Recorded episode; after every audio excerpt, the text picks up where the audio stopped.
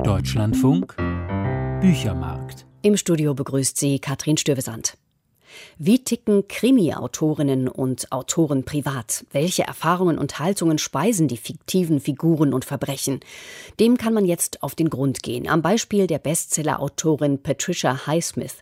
Als sie 1995 starb, 74 Jahre alt, weltberühmt, da war über sie wenig bekannt. Die Nachlassverwalter vom Diogenes Verlag fanden allerdings in ihrem Haus in der Schweiz 18 Tagebücher und 38 Notizbücher, die Highsmith seit 1941 geführt hatte.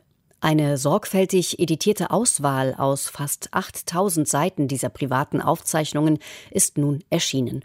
Uli Hufen stellt die Tage- und Notizbücher von Patricia Highsmith vor.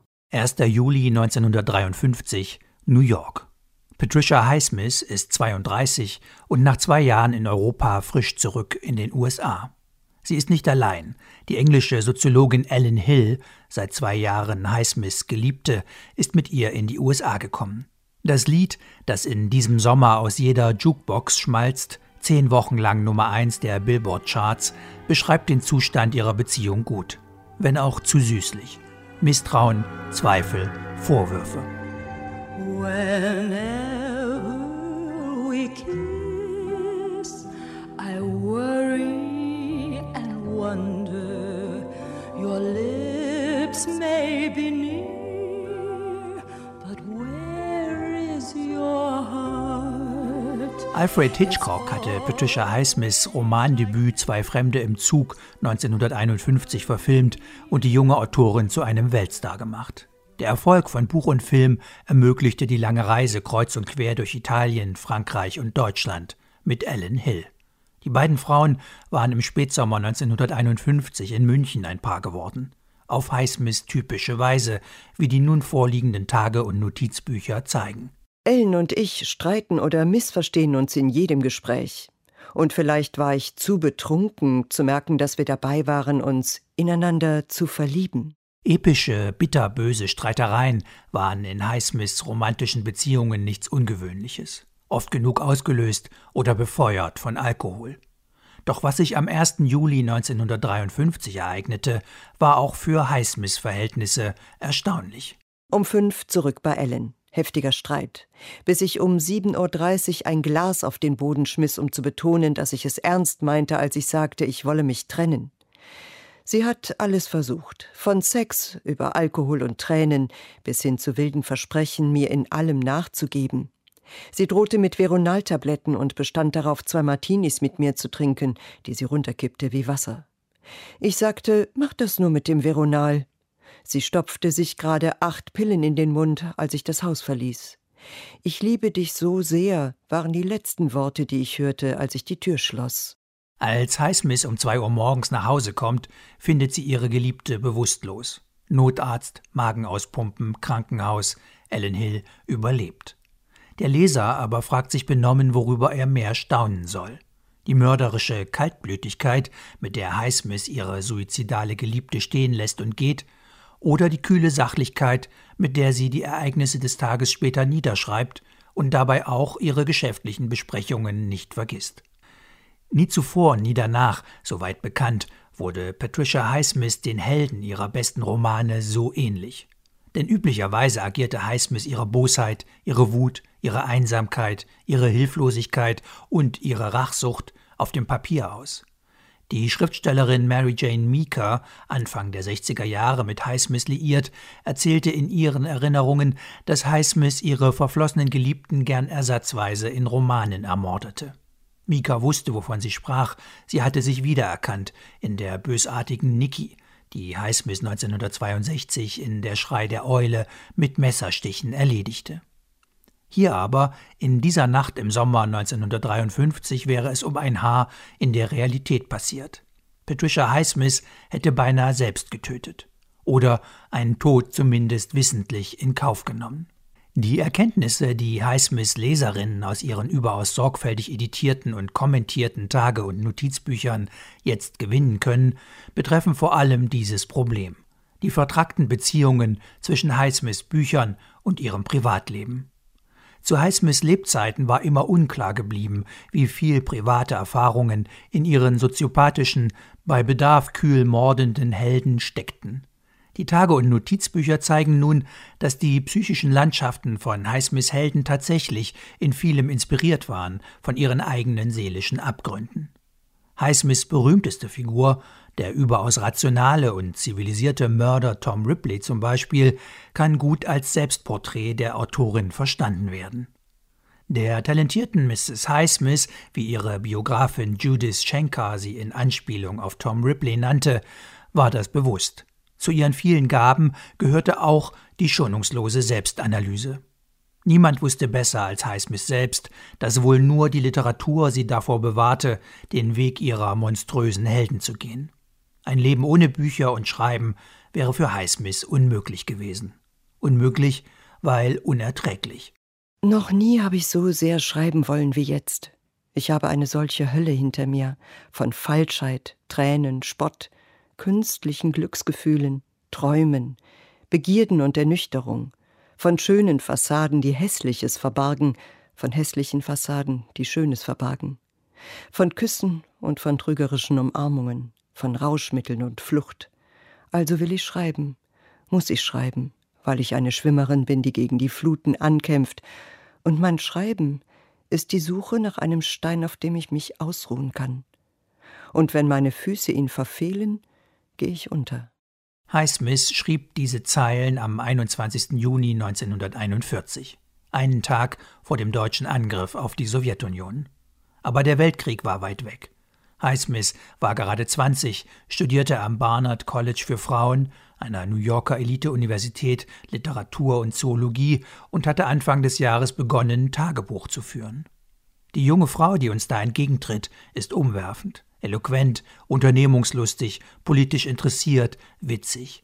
Sie liest Joyce, Shakespeare und Stalin, sie hört gern Mozart und Bach, Sie ist Redakteurin einer Studentenzeitschrift, schreibt Stücke und Geschichten, hat keine Angst, starke Meinungen zu formulieren und scheint sich ihrer selbst absolut sicher zu sein. Ich strotze nur so vor Selbstvertrauen und Ideen. Highsmiths Selbstvertrauen scheint auch ihre sexuelle Identität zu betreffen.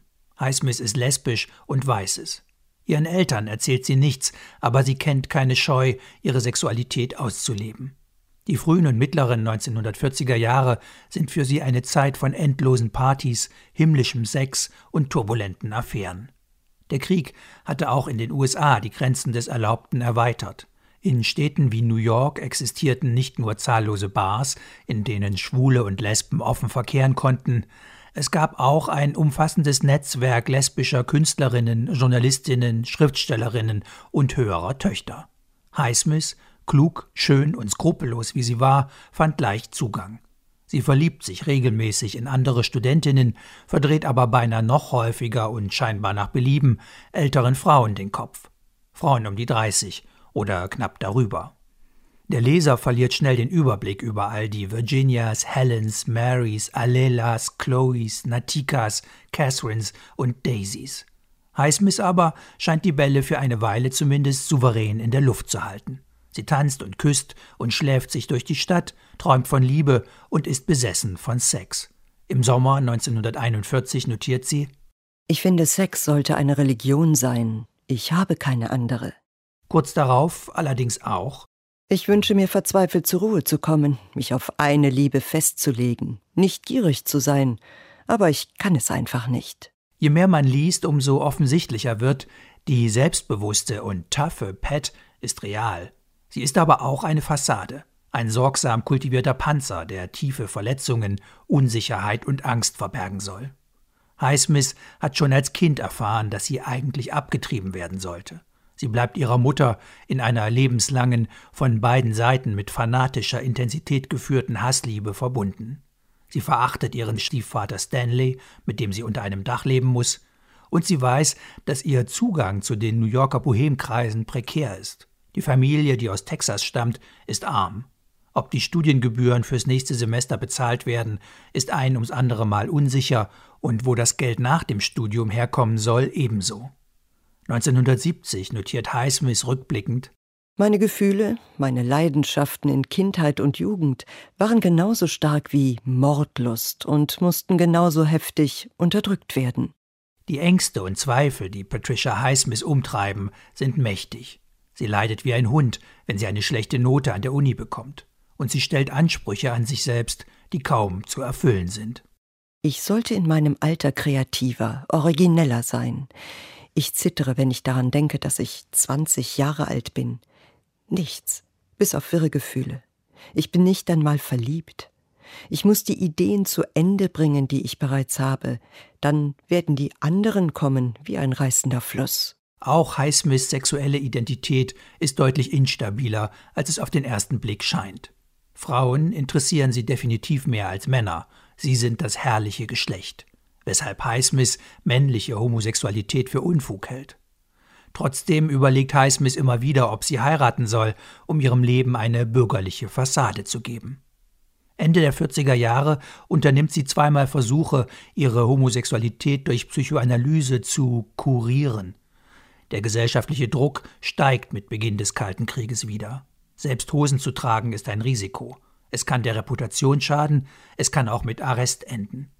Ihren zweiten Roman, die lesbische Liebesgeschichte Salz und sein Preis, veröffentlicht Highsmith auf Rat ihrer Agentin unter Pseudonym. Das heikle Thema könnte die Karriere als Suspense-Autorin gefährden. Aber es gibt auch Hinweise auf Abgründe in den Tagebüchern, deren Ursprünge wohl nicht allein im bigotten Klima Amerikas Mitte des 20. Jahrhunderts gefunden werden können. Wie soll man erklären, dass eine junge lesbische Frau Folgendes denkt und schreibt? Ein Automobil zu haben ist wie eine Frau zu haben. Sie sind fürchterlich teuer und bereiten einem jede Menge Sorgen, aber hat man einmal eins gehabt, will man nie wieder ohne sein. Oder auch die Frau besitzt, vor allem dadurch, dass sie weniger Fantasie hat, weniger Leidenschaft. Offensichtlich meint Highsmith sich selbst nicht, wenn sie so über Frauen schreibt. Aber bedeutet das, sie wäre lieber ein Mann gewesen? In Passagen wie diesen ahnt man, warum aus dieser munteren jungen Frau 20, 30 Jahre später die großartig abstoßende Weltklasse-Misanthropin werden konnte, die Highsmith im Alter war. Aber noch ist es nicht so weit. Denn die Mittel, die die junge Highsmith findet, um ihre Dämonen auf Distanz und ihre Ängste im Zaum zu halten, sie funktionieren. Kunst, Arbeit und Alkohol. Also trank ich und schrieb wie ein Künstler, der keine Freunde braucht. Und so ist es ja auch.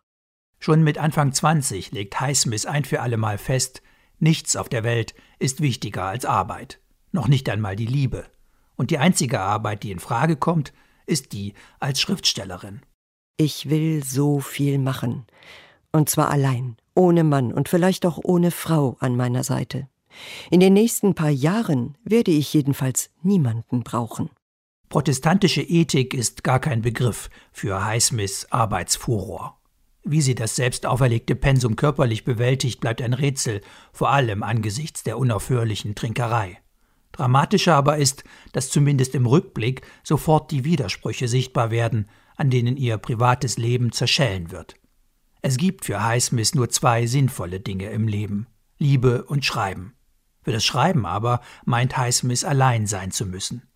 Den unlösbaren Konflikt wird sie in Alkohol ertränken. Immer wieder.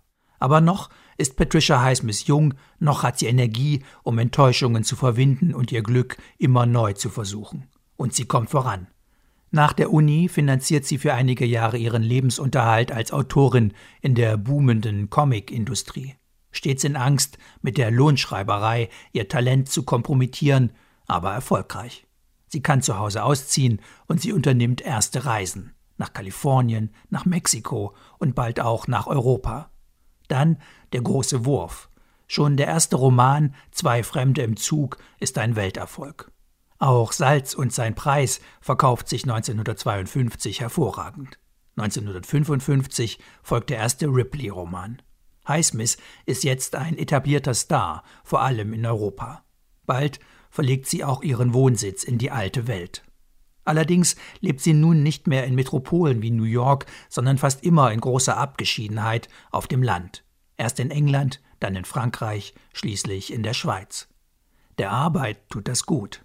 Als Highsmith 1995 stirbt, sind 22 Romane und zahllose Kurzgeschichten veröffentlicht.